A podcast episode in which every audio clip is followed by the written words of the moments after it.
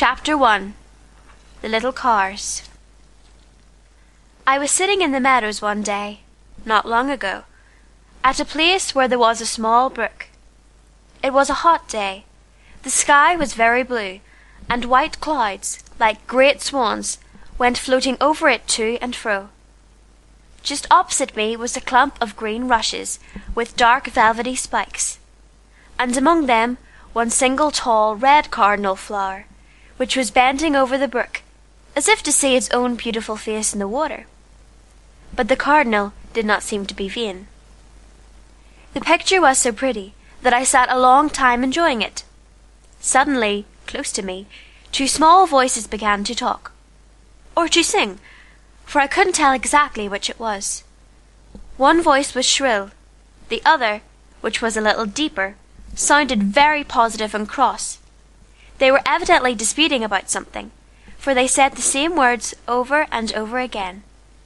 These were the words Katy did! Katy didn't! She did! She didn't! She did! She didn't! Did! Didn't!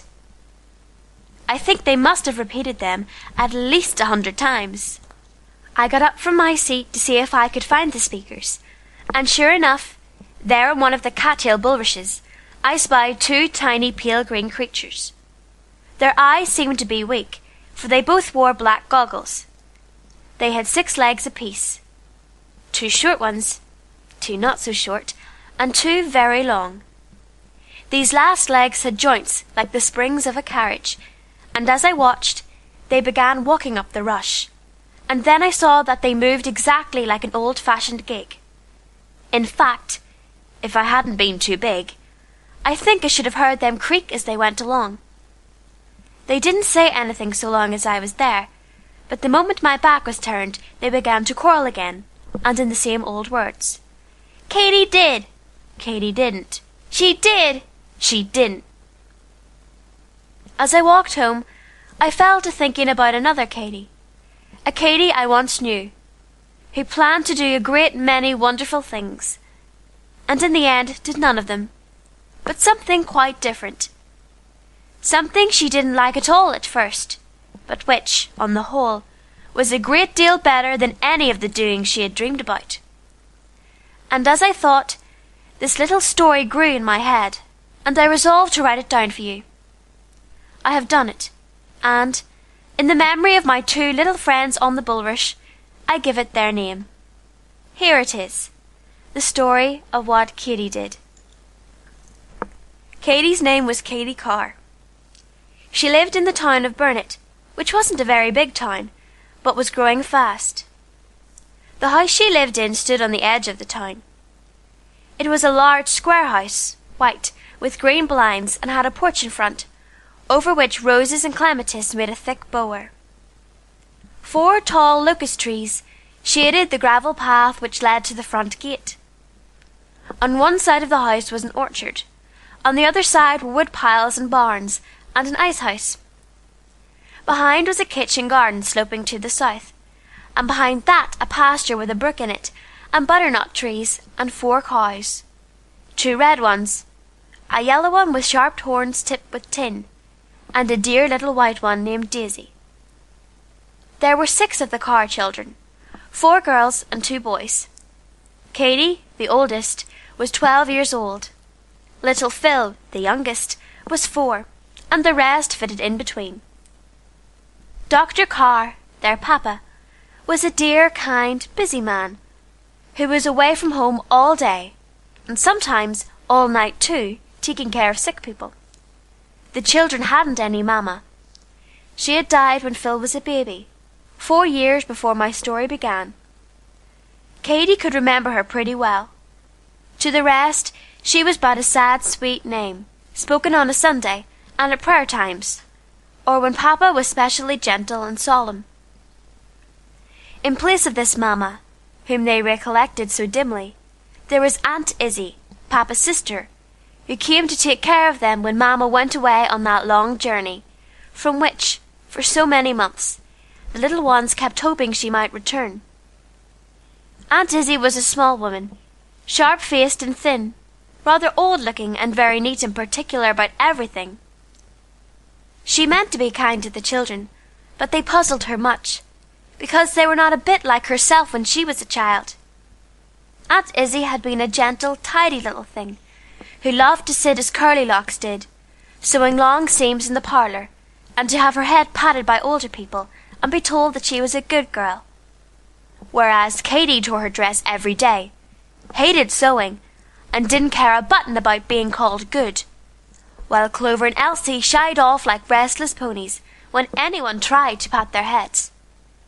It was very perplexing to Aunt Izzie, and she found it hard to quite forgive the children for being so strange, and so little like the good boys and girls in Sunday school memoirs, who were the young people she liked best, and understood most about. Then Dr. Carr was another person who worried her.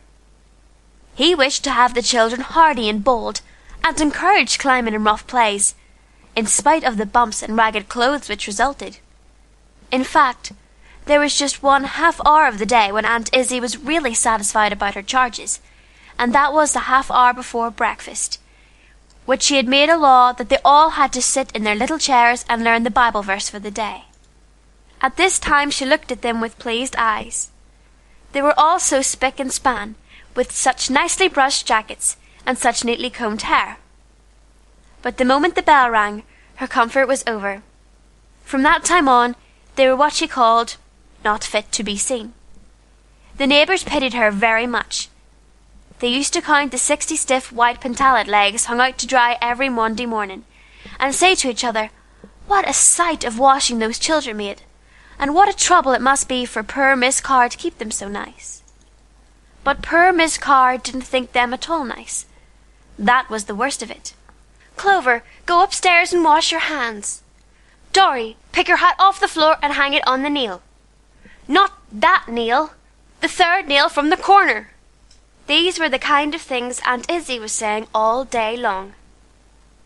The children minded her pretty well, but they didn't exactly love her, I fear. They called her Aunt Izzie, always, Never, Auntie. Boys and girls will know what that meant. I want to show you the little Carrs, and I don't know that I could ever have a better chance than one day when five out of the six were perched on top of the ice house, like chickens on a roost. This ice house was one of their favourite places.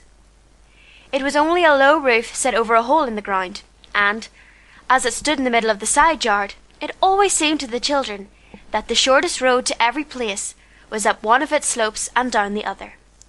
They also liked to mount to its ridgepole, and then, still keeping the sitting position, to let go and scrape slowly down the warm shingles to the ground. It was bad for their shoes and trousers, of course, but what of that? Shoes and trousers, and clothes generally, were Aunt Izzie's affair. Theirs was to slide and enjoy themselves. Clover, next in age to Katy, sat in the middle. She was a fair, sweet dumpling of a girl, with thick pigtails of light brown hair and short-sighted blue eyes, which seemed to hold tears just ready to fall from under the blue. Really, Clover was the jolliest little thing in the world, but these eyes and her soft, cooing voice always made people feel like petting her and taking her part. Once, when she was very small, she ran away with Katy's doll, and when Katy pursued and tried to take it from her, Clover held fast and would not let go. Dr. Carr, who wasn't attending particularly, heard nothing but the pathetic tone of Clover's voice as she said, Me won't, me want Dolly. And, without stopping to inquire, he called out sharply, For shame, Katy! Give your sister her doll at once. Which Katy, much surprised, did, while Clover purred in triumph like a satisfied kitten.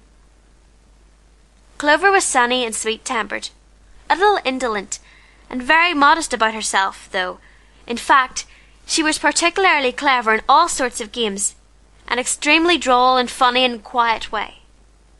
Everybody loved her, and she loved everybody, especially Kitty, whom she looked up to as one of the wisest people in the world.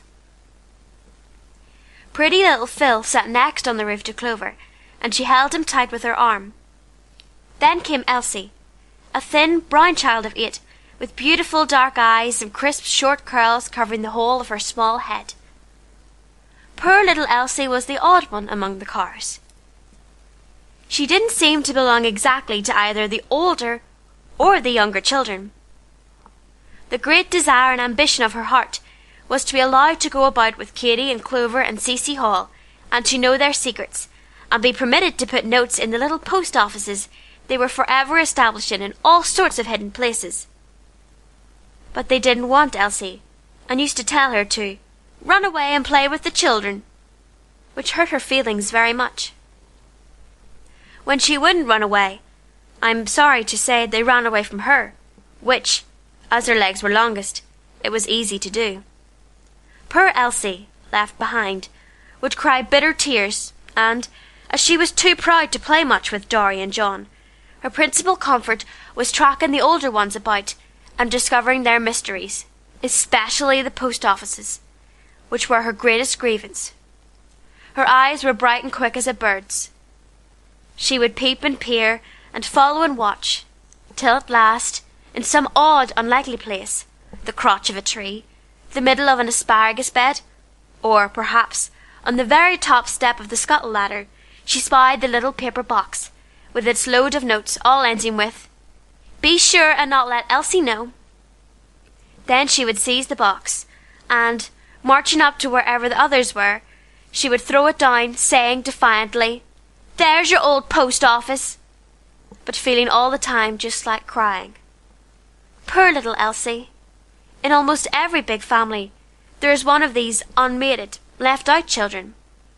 Katy, who had the finest plans in the world for being heroic, and of use, never saw, as she drifted on her heedless way, that here, in this lonely little sister, was the very chance she wanted for being a comfort to somebody who needed comfort very much. She never saw it, and Elsie's heavy heart went uncheered. Dorry and Joanna sat on the two ends of the ridgepole. Dorry was six years old, a pale, pudgy boy with rather a solemn face, and smears of molasses on the sleeve of his jacket.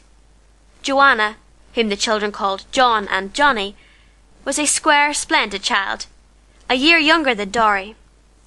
She had big, brave eyes and a wide, rosy mouth, which always looked ready to laugh. These two were great friends, though Dorry seemed like a girl who had got into a boy's clothes by mistake, and Johnny like a boy who, in a fit of fun, had borrowed his sister's frock. And now, as they all sat there chattering and giggling, the window above opened, a glad shriek was heard, and Katy's head appeared. In her hand she held a heap of stockings, which she waved triumphantly. Hooray! she cried. All done, and Aunt Izzie says we may go. Are you tired out waiting? I couldn't help it. The holes were so big and took so long. Hurry up, Clover, and get the things. Cecy and I will be down in a minute. The children jumped up gladly and slid down the roof. Clover fetched a couple of baskets from the woodshed. Elsie ran for her kitten. Dorry and John loaded themselves with two great faggots of green boughs. Just as they were ready, the side door banged and Katy and Cecy Hall came into the yard. I must tell you about Cecy. She was a great friend of the children's and lived in a house next door. The yard of the houses were only separated by a green hedge with no gate, so that Cecy spent two thirds of her time at Dr. Carr's, and was exactly like one of the family. She was a neat, dapper, pink and white girl, modest and prim in manner, with light, shiny hair, which always kept smooth, and slim hands, which never looked dirty. How different from my poor Katy. Katy's hair was forever untidy.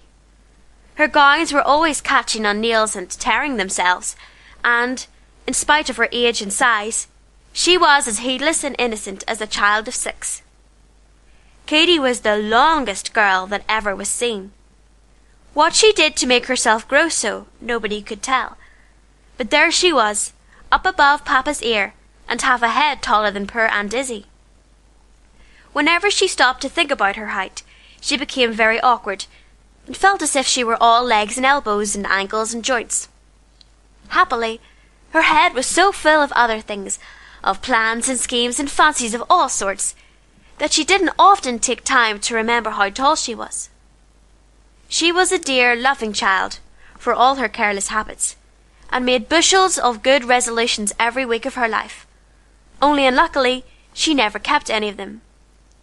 She had fits of responsibility about the other children, and longed to set them a good example. But when the chance came, she generally forgot to do so. Katy's days flew like the wind, for when she wasn't studying lessons or sewing and darning with Aunt Izzie, which she hated extremely, there were always so many delightful schemes riding in her brains that all she wished was for ten pairs of hands to carry them all out. These same active brains got her into perpetual scrapes. She was fond of building castles in the air, and dreaming of the time when something she had done would make her famous, so that every one would hear of her and want to know her. I don't think she had made up her mind what this wonderful thing was to be, but while thinking about it, she often forgot to learn a lesson or to lace her boots, and then she had a bad mark or a scolding from Aunt Izzie. At such times she consoled herself with planning how, by and by, she would be beautiful and beloved, and amiable as an angel. A great deal was to happen to Katy before that time came. Her eyes, which were black, were to turn blue.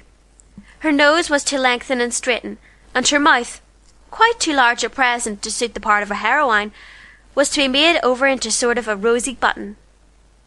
Meanwhile, and until these charming changes should take place, Katy forgot her features as much as she could, though still, I think, the person on earth whom she envied was that lady on the outside of the Tricopherous bottles, with the wonderful hair which sweeps the ground. End of chapter 1